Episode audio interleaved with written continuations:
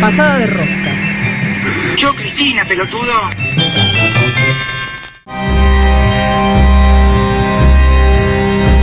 Viví, crecí, sobreviví riendo.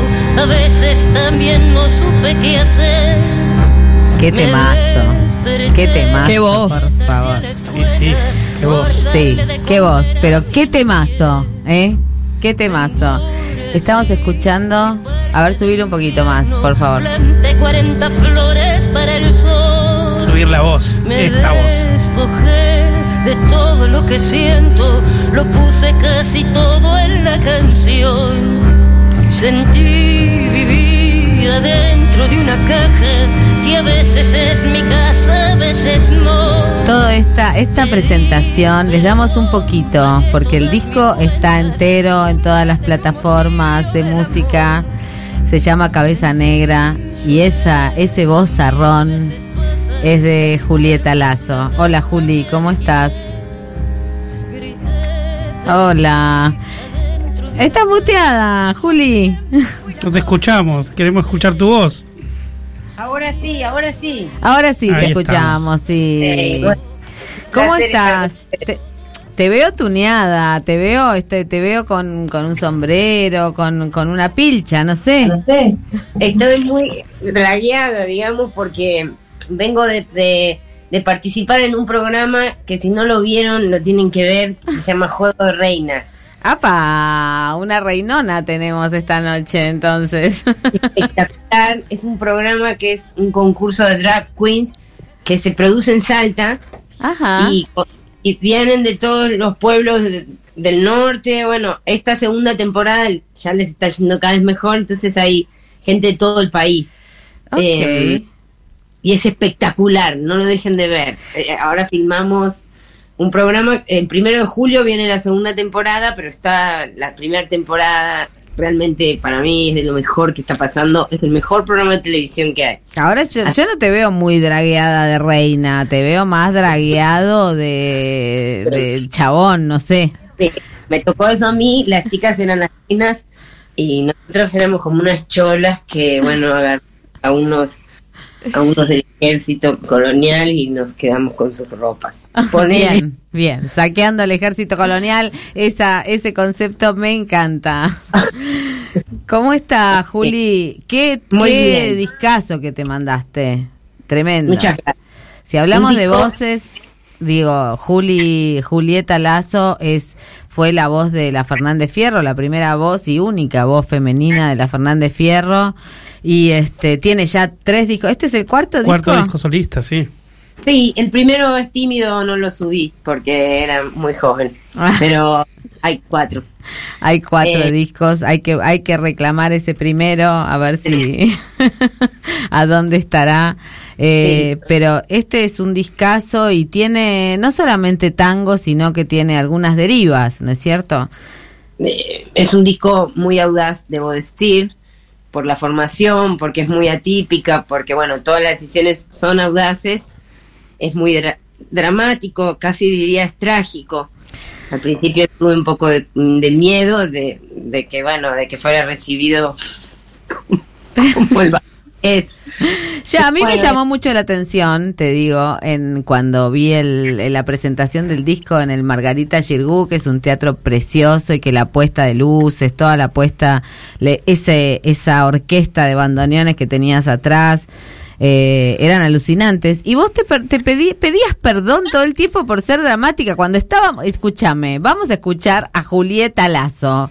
¿Qué creías que íbamos a escuchar? No sé. Sí, ya sé, pedí demasiadas disculpas. La próxima voy a pedir menos. Pero- También Pero, porque yo te pregunto más, más íntimamente, ¿qué, ¿qué pasa con el dramatismo, no? Porque, digo, acá el dolor es como un cuchillazo y este, y, y las, este, el maltrato es sin miramiento y este, y cuando, de- cuando cantás el pregón que decís quiero arder es todo como muy desde las tripas.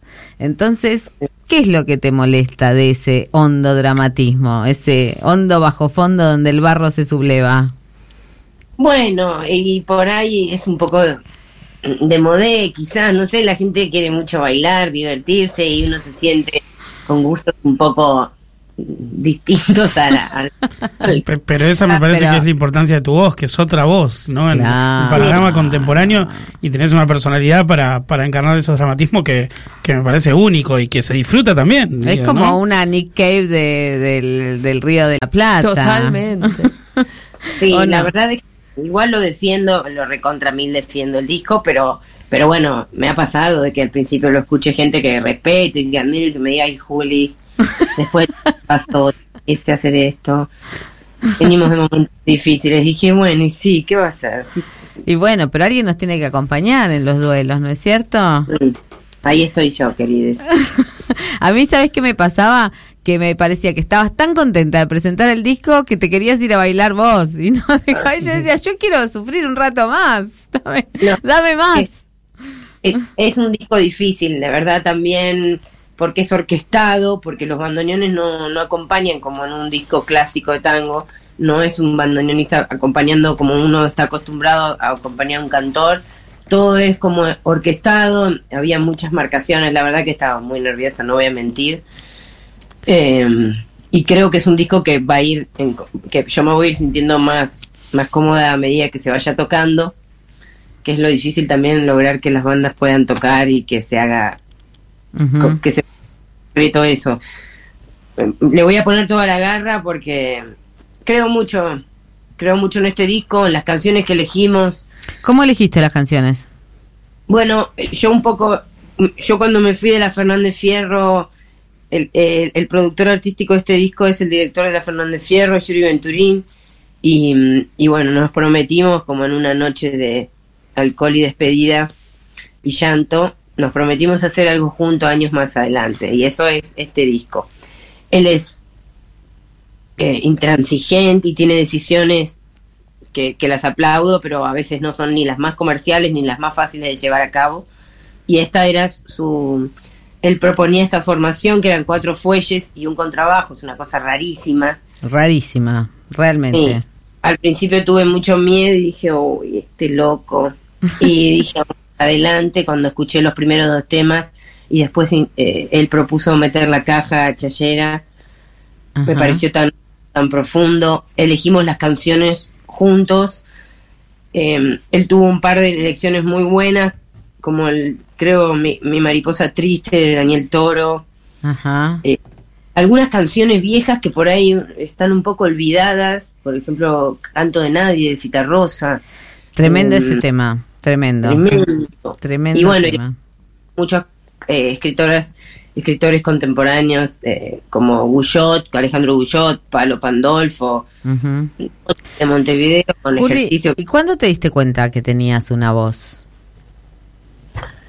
Mm, Mira, o sea, vos ya no- tenemos todes, pero hay voces y hay voces, ¿no? yo era actriz y, y, mm, me iba mal. Eh, había entrado en un grupo de teatro estábamos todos muy locos de la cabeza, sobre todo el director, que en paz descanse, ponele. Y, y, bueno, tuve una mala experiencia y entonces yo estaba como sin, sin ninguna esperanza, me sentía, ¿para qué hice lo que hice todos estos años? ¿Por qué no estudié en una universidad? Forjando, antes de la voz, forjando el hondo dramatismo. Sí, y en un momento, la última obra que yo actué, a mí nadie me había dicho, ¿viste? ¿por qué no cantás? Yo sentía que, que entonaba, pero ni mi familia, nadie me había dicho. Y mm, entonces unos músicos me dijeron, vos tenés que probar cantar tango. Y yo los miré, le dije, mira, yo otro berretín más, ¿viste? No puedo. ¿Berretín? ¿Usaste esa palabra? ¿Posta? Sí, ese berretín, ¿Ya estabas digo, cantando tango Sí, antes de sí. pensarlo? no tengo para, necesito pensar un plan para sobrevivir, para ver qué voy a hacer, viste, otra vez empezar que, que ya quise ser actriz, me fue mal. Le digo, ¿vos me decís que yo puedo hacer eso? Probemos, bueno, ensayamos, qué sé yo, y yo le dije, mira, yo tiene que haber señales muy fuertes, porque ya otra vez no tengo más tiempo, no tengo más tiempo, hermano.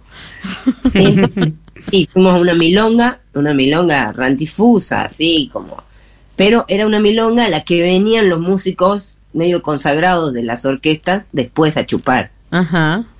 El público era muy exigente. Ok. Y yo dije, una noche me voy a dar cuenta, por más que voy a desafinar y todo, porque yo no cantaba. Ni tampoco me, ni me animaba ni a, ni a ponerme frente al público.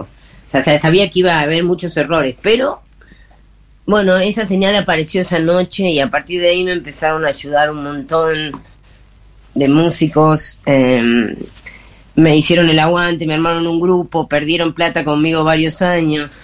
Mm, A la semana siguiente estaba grabando en un estudio profesional, cosas que no me habían pasado. Mi novia me había dejado también y yo estaba con el autoestima realmente por el piso. Bueno, pero el tango te ayuda Ahí está. siempre, ¿no? El tango te ayuda. Ahí te dan ganas, de, dan ganas de balearse en un rincón, ¿no? Sí, pero el tango me salvó porque de repente me empecé a sentir que hacía algo bien, que podía andar, eh, un montón de amigas que me hice.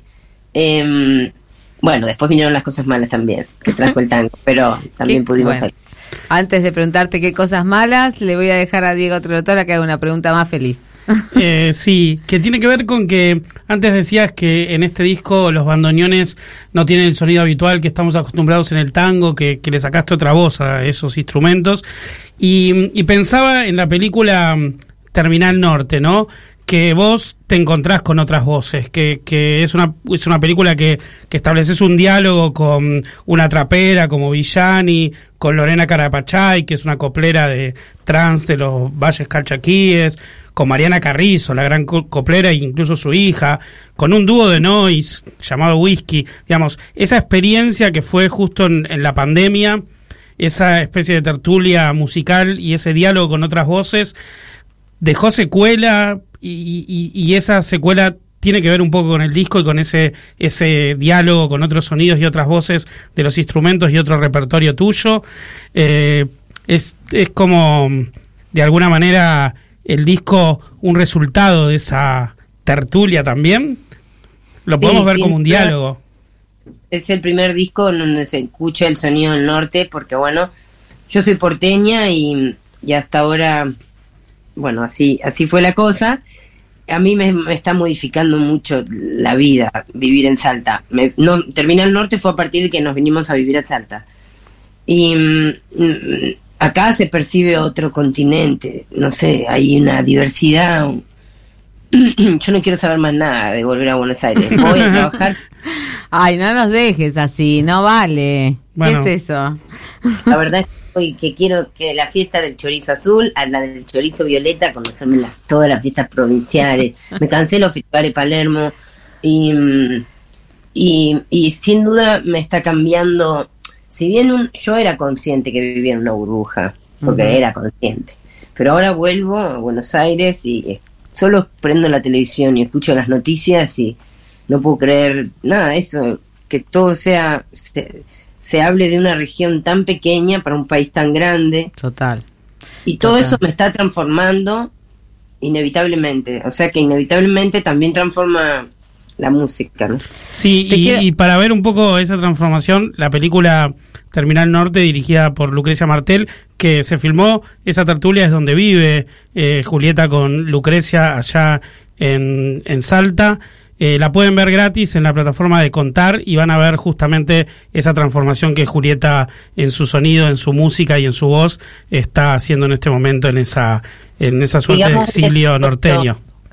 Perdón, digamos un episodio musical porque fue filmado en cuatro días en plena pandemia con, eh, con una fuerza enorme de producción, pero pero bueno, no es una película, sino que son es como un episodio musical Tal cual, que en sí, es una tertulia en Salta entre un montón de amigas que nos pusimos a cantar. Es muy de la tertulia, Julieta Lazo. Es muy de la tertulia. La tertulia, no sé si les oyentes eh, saben, pero las tertulias son eso, son encuentros de músiques y de poetas a veces, o de intelectuales que se juntan. Es, la tertulia es una práctica que viene desde la colonia, ¿no? Desde, desde que se inició esto que llamamos Argentina y que tiene esa posibilidad de encontrarse y de disfrutar de la música. Yo lo que te quiero preguntar, Juli, es Sí. eh, ponerle voz al dramatismo, ponerle voz a esos dolores que ni siquiera queremos reconocer porque muchos de esos dolores ahora se tildarían de tóxicos, ¿no? Ah, bueno, Eh, ¿Te salvan un poco del dolor? ¿Te yo lo- creo que lo único con la vida así fuertemente fue mi voz. realmente lo digo. O sea, es la única forma que yo me reconcilio conmigo y que me reconcilio con los demás, porque mm, es así. No, no. Pero sufrís o no sufrís. ¿Cuánto sufrís y cuánto, ah, cuánto haces catarsis y se liberan un poco los sufrimientos? Sufro un montón, sufro un montón. Eh, y, y trato de sufrir lo, me- lo menos que puedo cada vez, pero sufro un montón. Bueno, ok, entonces para que Juli sufra un poco menos, ¿cuándo te vamos a ver y te abrazamos así desde, el- desde, la, desde las butacas? ¿Cuál es la próxima fecha en Buenos Aires? Tenemos dos fechas en Buenos Aires próximas, son chicas las salas, así que hay pocas entradas. Es en el Club Atlético Fernández Fierro, en el CAF. Ay, qué hermoso, eso es hermosísimo, eso es casi una ceremonia, una misa. Va a ser una misa eso. El Bien. 8 de julio, viernes, y el viernes 15 de julio vamos a estar en el CAF. Y también si tienen amigos en Montevideo, es la primera vez que voy como solista, ponele, a la sala Citarrosa el 2 de julio. Uy, qué que- linda O sea, sala también. el allá. 8 y el 15 en el CAF Sí. y el, y en, y el Dos. primero y el primero de julio en Montevideo. Ok. Bueno, Juli, yo quiero preguntarle, Hola, te saluda Cami Barón, ¿cómo estás? Hola, hermosa. Eh, yo que- quería preguntarte desde estas tierras, acá del otro lado de la cordillera en Chile, eh, ¿cómo, cu- ¿cuál es tu próximo trabajo? Porque acá hay mucha expectativa, así que quiero que cuentes un poquito por qué. ¿Por qué de este Bueno. lado de de la cordillera también te están esperando? Próximo trabajo, eh, estamos trabajando con Macha y el bloque depresivo, una de mis bandas favoritas. no podía ser de otra manera, digámoslo. Es- es- esto tiene un sonido muy latinoamericano, mucho más arriba, digamos, que este disco. Y lo estamos grabando a distancia. Cuando ellos vienen, grabamos. Yo voy a ir a fin de año. Es un, bueno, nada, estoy feliz, es un sueño para mí. Con Guido Nissenson en la producción y con Macha. Y está tocando todo el bloque depresivo ahí, así que, no, lo cuento y ya mismo me, me hago pide la alegría, la verdad. Bueno, te esperamos acá en Buenos Aires con los oídos bien abiertos para escuchar ese bozarrón que te hace sufrir, lo digo, te hace sufrir, pero ese sufrir colectivo siempre a nosotras nos da la chance de saber que no estamos solas, que es un montón. Así que gracias, Juli. Te vamos, a- vamos a poner un tema que a mí me encanta y que me encantó escucharlo en vivo, que se llama Pregón. Ese es tuyo, ¿no? ¿Es un tema tuyo? Lo primero y lo único que escribí. Bueno, Qué hermoso. vamos con ese tema Tenés que escribir más así, tiene ¿eh? un estribillo que yo lo subrayo así con virome roja bien fuerte, quiero arder. Bueno, muchas gracias, Juli. Un abrazo Gracias. enorme. Un beso gigante a todas. Tajada de pan, un vaso de vino para continuar, trago saliva y soy nadie, temo el silencio y a la soledad,